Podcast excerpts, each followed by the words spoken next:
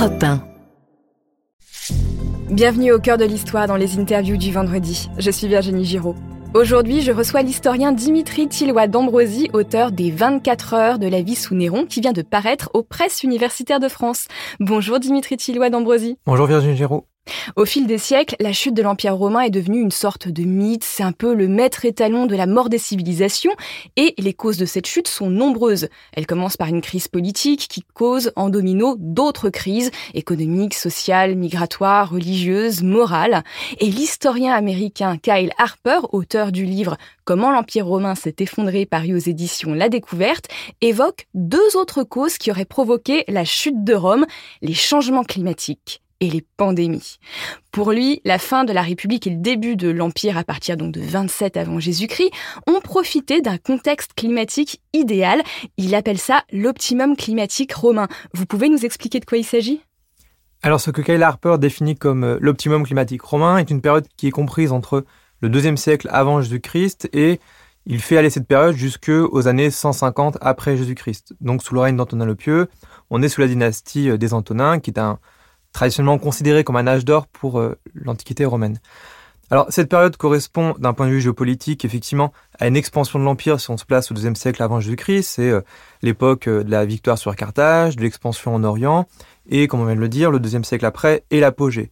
Donc on a deux bornes dans l'histoire de Rome qui manifestent effectivement une croissance de la puissance romaine. Et Kyle Harper en fait fait correspondre cette période d'expansion et d'apogée de Rome à des conditions climatiques particulièrement favorables pour le monde romain, avec des températures plutôt chaudes, une humidité et donc une pluviométrie suffisante, et évidemment ce qui est fondamental pour l'agriculture, et donc évidemment euh, des conditions naturelles favorables à un essor économique et euh, également pour la production de nourriture. Et qu'est-ce que vous en pensez de cette théorie de Kyle Harper? C'est le climat qui aurait favorisé l'expansion de Rome ou il y a quand même d'autres causes? Alors c'est une théorie effectivement qui est assez séduisante, une démonstration qui peut paraître convaincante, mais qui effectivement doit appeler à certaines réserves, à certaines critiques même dans euh, sa démonstration. Effectivement, les éléments naturels jouent un rôle fondamental dans l'essor euh, d'une société, mais en tant qu'historien, il faut toujours se garder de déterminisme, c'est-à-dire que euh, l'environnement, la géographie, les éléments naturels prédominent sur l'action de l'homme.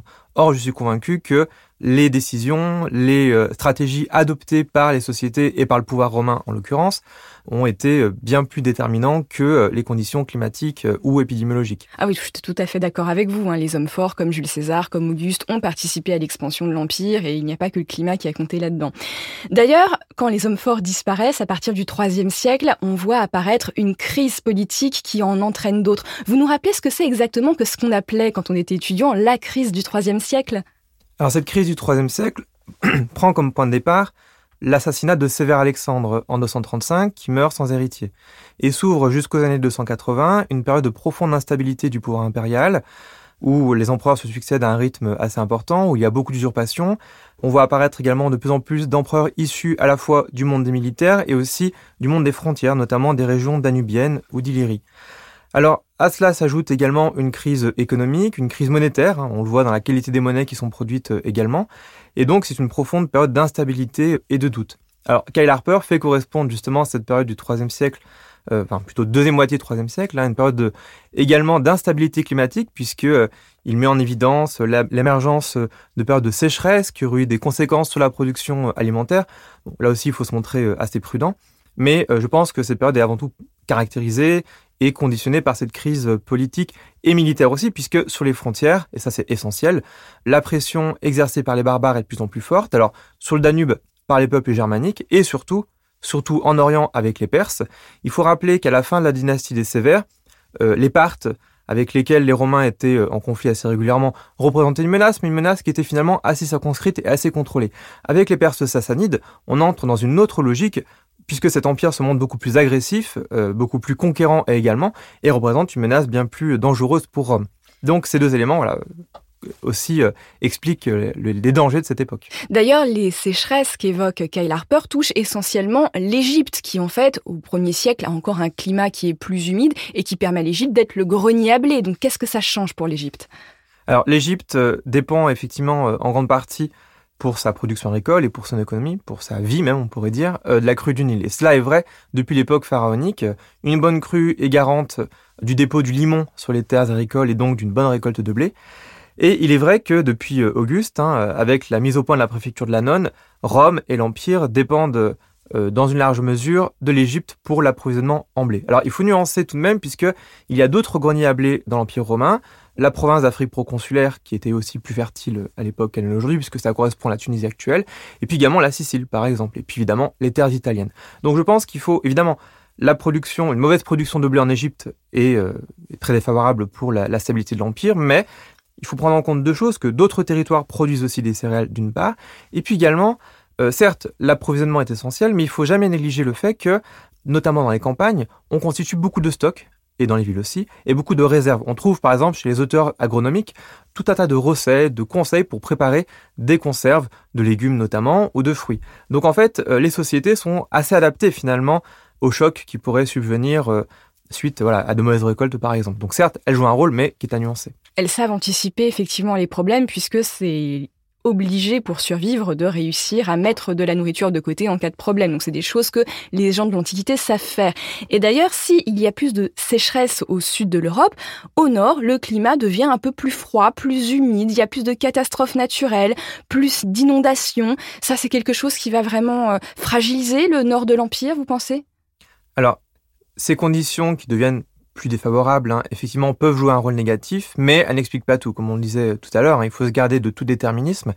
Et concernant les euh, provinces plus septentrionales de l'Empire, là aussi, je pense qu'il faut euh, vraiment prendre en compte le contexte géopolitique, l'insécurité croissante, euh, notamment à partir du IIIe siècle, et qui se renforce par la suite, hein, suite aux pressions des barbares, des peuples germaniques sur le Rhin et sur le Danube. Effectivement, ouais. Et Grégoire le Grand, qui est donc l'un des pères de l'Église au VIe siècle, considère que les catastrophes climatiques qu'il constate notamment en Italie annoncent la fin du monde. Donc au VIe siècle, la population s'est déjà massivement convertie au christianisme. Est-ce qu'ils sont pas un peu millénaristes? Est-ce qu'ils attendent pas le jugement dernier? Est-ce que tout n'est pas signe de la fin des temps pour eux? Alors effectivement, sous le pontificat de Grégoire le Grand, on peut retrouver euh, un certain alarmisme hein, face euh, aux épidémies de paix dont on parlera tout à l'heure, et puis face à effectivement une accumulation de catastrophes, de crues euh, désastreuses, dévastatrices, notamment du Tibre, et euh, on a des descriptions voilà assez épouvantables hein, des dégâts causés par cette crue. Mais il faut aussi être vigilant par rapport à la nature des sources et aux textes qui racontent ces histoires, puisque ce sont des auteurs chrétiens et qui bien souvent écrivent l'histoire et l'interprètent à la lumière de considérations morales et théologiques. Et donc, euh, de telles catastrophes sont aussi interprétées comme la colère divine. Pourquoi? Parce que euh, les conversions sont insuffisantes, le comportement moral est insuffisant, et donc euh, il faut aussi voilà, tenir compte de ce paramètre religieux qui est essentiel.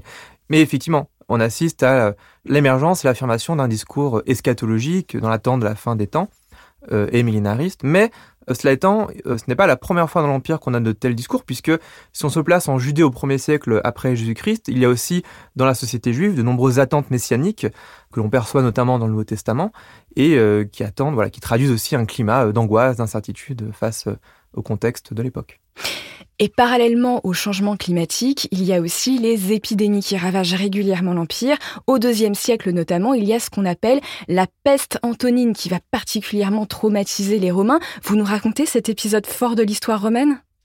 Alors, cette expression de peste antonine, on parlait aussi de peste galinique, puisque un des grands témoins de cette peste a été le célèbre médecin Galien, originaire de, Pergame en Asie mineure et euh, qui s'est retrouvé euh, à la cour de l'empereur Marc Aurèle, donc qui a connu une carrière assez importante et qui est un témoin euh, privilégié de cet épisode. Alors, le terme de peste antonine ne doit pas induire en erreur, puisque le terme de peste, en fait, doit être ici compris au sens de pestilentia, c'est-à-dire une pestilence au sens générique du terme. Aujourd'hui, les analyses, qui s'appuient notamment sur les descriptions des textes, laissent penser qu'il s'agit d'une épidémie de variole, alors maladie aussi contagieuse et dangereuse hein, que la peste. Alors, on a un historien, euh, Cassius Dion, qui écrit donc au IIIe siècle, qui raconte que lors des campagnes de Lucius Verus, donc il court prendre Marc Aurèle en Orient face aux Parthes, à Séleucie-Lutyr, donc qui est une grande cité de Mésopotamie, eh bien un temple d'Apollon est pillé par les troupes et qu'à l'occasion de ce pillage, une sorte d'exhalaison toxique se répand et se diffuse dans tout l'empire et qui est porteuse de ce mal euh, mortel qui se diffuse jusqu'à Rome et en Occident. Alors, cela aussi fait référence aux conceptions médicales de l'époque. Pourquoi? Puisque on ne connaît pas l'existence de virus ou de bactéries, et on explique la diffusion de maladies mortelles par les miasmes, c'est-à-dire un air qui est vicié et contaminé par le mal. Donc ça, c'est le récit classique d'une épidémie qui part de, euh, de la Mésopotamie pour diffuser vers l'Orient. Alors, Ce que montre Kyle Harper, et cela semble tout à fait juste, c'est que en réalité, cette épidémie semble venir plutôt de la mer Rouge. Pourquoi? Parce que c'est une zone où les contacts commerciaux sont très importants. C'est une zone d'interface entre le monde indien et le monde méditerranéen euh, via l'Égypte. Et donc c'est par ce biais que la, la, maladie se répand dans tout l'Empire. Alors cette maladie fait de nombreuses victimes. On estime le bilan entre 5 et 10 millions de morts. Cal donne le chiffre de 7 millions, mais il faut toujours se montrer très très prudent dans les chiffres et les statistiques démographiques pour l'Antiquité qui sont très très fluctuantes. Et il faut rappeler que l'empereur Marc Aurèle lui-même, sur le Danube, hein, près de Vienne aujourd'hui, meurt de cette maladie euh, en 180. Donc euh, c'est une maladie voilà, qui suscite l'effroi et qui euh, se traduit également par de nouvelles manifestations de sensibilité religieuse avec une recrudescence de la dévotion envers Apollon, puisque Apollon est un dieu euh, guérisseur aussi, outre ses fonctions de dieu des arts, de la beauté, de la lumière. Et oui, puisque la maladie, l'épidémie aux yeux des Romains, c'est une punition divine, ça veut dire qu'on n'a pas suffisamment honoré les dieux. Alors, on va faire un petit bond dans le temps. On arrive en 476, c'est la date symbolique de la chute de l'Empire romain d'Occident. Romulus Augustule est déposé, il n'y a plus d'empereur de la lignée romaine, et l'Empire continue à vivre de l'autre côté. Euh, c'est l'Empire romain d'Orient avec Byzance pour capitale. Et au VIe siècle, il y a un empereur qui est absolument fascinant, c'est Justinien. Et Justinien va faire face à tout un tas d'événements tragiques. Et le premier événement tragique de son règne, c'est la première peste de l'histoire. Vous nous racontez? Alors effectivement, les années 640 hein, sont marquées par l'émergence euh, de la première peste bubonique qui se répand dans tout l'empire à une vitesse euh, effroyable. Alors, il faut rappeler qu'entre-temps, dans les années 250, il y a eu une autre épidémie qu'on appelle la peste de Cyprien, du nom de l'évêque Cyprien de Carthage qui en était le témoin, et qui semble avoir été identifié comme euh, un virus proche d'Ebola, ah. euh, et qui a ravagé euh, l'Empire, et, mais qui était plus circonscrite dans le temps. Alors cette peste de Justinien émerge donc dans les années 640 et frappe l'Empire régulièrement pendant quasiment deux siècles. Donc c'est une maladie qui se diffuse et qui de façon récurrente va connaître plusieurs explosions, plusieurs éruptions, aussi bien en Orient qu'en Occident. Alors l'origine de cette maladie aujourd'hui a été bien établie, et notamment puisque euh, ces dernières années on a réussi à séquencer l'ADN de Yersinia pestis, hein, qui est le nom scientifique de la peste. Alors on sait aujourd'hui que cette maladie vient euh, de l'ouest de la Chine, donc ça c'est le foyer géographique hein, de cette épidémie, et qui évidemment, on le sait, euh, revient en Europe hein, au Moyen Âge, au XIVe siècle. Et euh, autre point, autre découverte fondamentale, on associe souvent cette peste au rat. En réalité, le réservoir biologique de cette euh, épidémie terrible hein, est une variété de marmotte. Donc beaucoup moins terrifiante hein, que le rat, mais tout aussi redoutable par les bactéries qu'elle porte. Alors plus précisément, ce sont effectivement, on le sait, ça, les puces que véhiculent ces animaux, qui sont ensuite transmises à l'homme et qui voilà, sont à l'origine de cette maladie. Alors, quant au circuit de cette maladie, là aussi, l'Orient en est la source, hein, avant de se diffuser en Occident. Et euh, il est probable là aussi que euh, cette maladie soit arrivée via le Proche-Orient, via la mer Rouge probablement, avant de se diffuser jusqu'à Constantinople et puis de là vers l'Occident. Alors, les descriptions que l'on a pu conserver de cette maladie et de ses effets sont absolument terribles. On raconte à Constantinople, par exemple, que les victimes étaient si nombreuses qu'il était nécessaire de les empiler dans les tours de défense de la ville. Alors là aussi, il faut toujours être très vigilant dans la description des récits euh, d'épidémies que l'on peut avoir pour l'Antiquité. Il y a souvent une tendance à exagérer évidemment la vision apocalyptique de cette maladie et de ses effets. Là aussi, parfois d'ailleurs dans une dimension moralisante, hein, et puis aussi euh, pour donner un souffle épique au récit. Mais en tout cas, il est certain que cette épidémie a eu des conséquences désastreuses sur la population, puisqu'on estime sa létalité à 50-60%. Euh, donc les chances d'en réchapper étaient parfois assez minces, mais il y avait quand même aussi des possibilités de survivre. Et Justinien d'ailleurs est touché par la peste et il survit, ce qui est vu comme un miracle quasiment. Alors le problème de Justinien, c'est qu'il fait face à la peste bubonique et en même temps, il y a aussi un petit âge glaciaire qui est en train de se mettre en place entre le 5e siècle et le 8e siècle et simultanément des éruptions volcaniques qui obscurcissent le ciel, donc tout ça avec des impacts très importants sur l'agriculture puisque entre les morts et les problèmes climatiques, il n'y a pas assez de bras dans les champs pour cultiver euh, notamment le blé. Et malgré tout, l'empire de Justinien est relativement il est en pleine expansion. Comment vous expliquez cela? Alors justement, euh, cet état des choses est assez intéressant puisqu'il nuance tout de même l'idée que le climat exerce un impact décisif hein, sur euh, la destinée de l'Empire. Malgré toutes ces difficultés, malgré les épidémies, malgré euh, le refroidissement du climat, effectivement, l'empire de Justinien est un empire qui s'affirme et même qui s'étend. Qui s'étend puisque, grâce à son fameux général Bélisaire, eh bien, Justinien parvient à exercer un contrôle sur l'Italie et surtout sur l'Afrique du Nord. Et il faut rappeler aussi que l'Afrique euh, dispose de nombreuses ressources économiques utiles pour l'Empire, dont des céréales. Alors, il faut aussi rappeler que euh, Justinien parvient à capter de nombreuses ressources euh, essentielles pour l'Empire, de l'eau, grâce à la construction d'aqueducs ou de réservoirs, et puis les céréales avec la construction de greniers et d'entrepôts qui permettent de stocker et d'assurer un bon approvisionnement. Donc ici, les décisions du pouvoir, les ressources qui sont captées, la situation militaire qui est plutôt favorable, eh bien, euh, permettent effectivement de surmonter les contraintes exercées par la nature.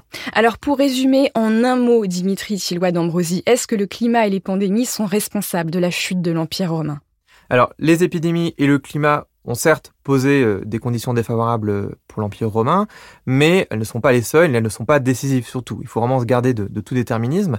Et je pense vraiment que l'histoire politique doit aussi être prise en compte, ça c'est essentiel, l'histoire économique, l'histoire militaire également. En fait, c'est une multitude de facteurs qui euh, expliquent la disparition progressive de l'Empire romain, et surtout, ce qui est vraiment fondamental, je pense, c'est de ne pas voir la chute de l'Empire romain comme un événement qui survient de façon monolithique, comme si l'Empire s'effondrait d'un seul coup en bloc. En réalité, il faut vraiment tenir compte des approches régionales qui montrent une histoire beaucoup plus nuancée, avec par exemple une province de Bretagne où effectivement le retrait de Rome est précoce et beaucoup plus rapide, mais au contraire, par exemple la péninsule ibérique qui, euh, même à la fin de l'Empire, connaît une certaine, une relative prospérité. Dimitri Tillois d'Ambrosie, on constate que les historiens se sont penchés sur le climat de manière assez récente dans l'histoire.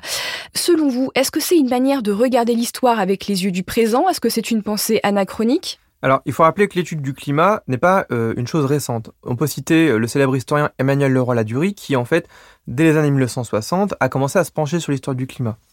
Euh, par contre, ce qui peut être nouveau, effectivement, c'est de se pencher sur cette question à la lumière des préoccupations actuelles liées au réchauffement climatique, hein, qui, est, indéniable, et qui, effectivement, anime certaines, craintes. De même que le regain d'intérêt pour l'histoire des épidémies, effectivement, a été aussi alimenté par la crise du Covid-19. Cela étant, effectivement, il faut prendre en compte l'idée que, notamment l'histoire de la chute de Rome, a souvent été conditionnée par les préoccupations de l'époque. Qu'il s'agisse, à l'époque des Lumières, euh, de Montesquieu ou de Gibbon par exemple, du rôle du christianisme dans l'affaiblissement de l'Empire, la prise en compte de la question migratoire également dans euh, l'affaiblissement de l'Empire ou au contraire dans sa dynamique. Et donc je pense effectivement que euh, il y a, en tout cas dans les axes de recherche, une certaine préoccupation, un certain conditionnement par les préoccupations de notre époque. Donc le regard que porte l'historien est bien souvent conditionné par euh, les préoccupations de son temps, même si euh, tout bon historien doit faire preuve d'objectivité euh, dans ses analyses. Merci Dimitri Tillois d'Ambrosie pour cette réflexion autour du déclin de la chute de l'Empire romain. Je rappelle que votre dernier ouvrage, 24 heures de la vie sous Néron, vient de paraître aux presses universitaires de France. Au cœur de l'histoire est un podcast original Europe 1 Studio. Merci à vous tous d'avoir écouté l'interview bonus du vendredi. N'oubliez pas de vous abonner sur votre plateforme préférée et si vous avez aimé, laissez-nous des étoiles. À bientôt.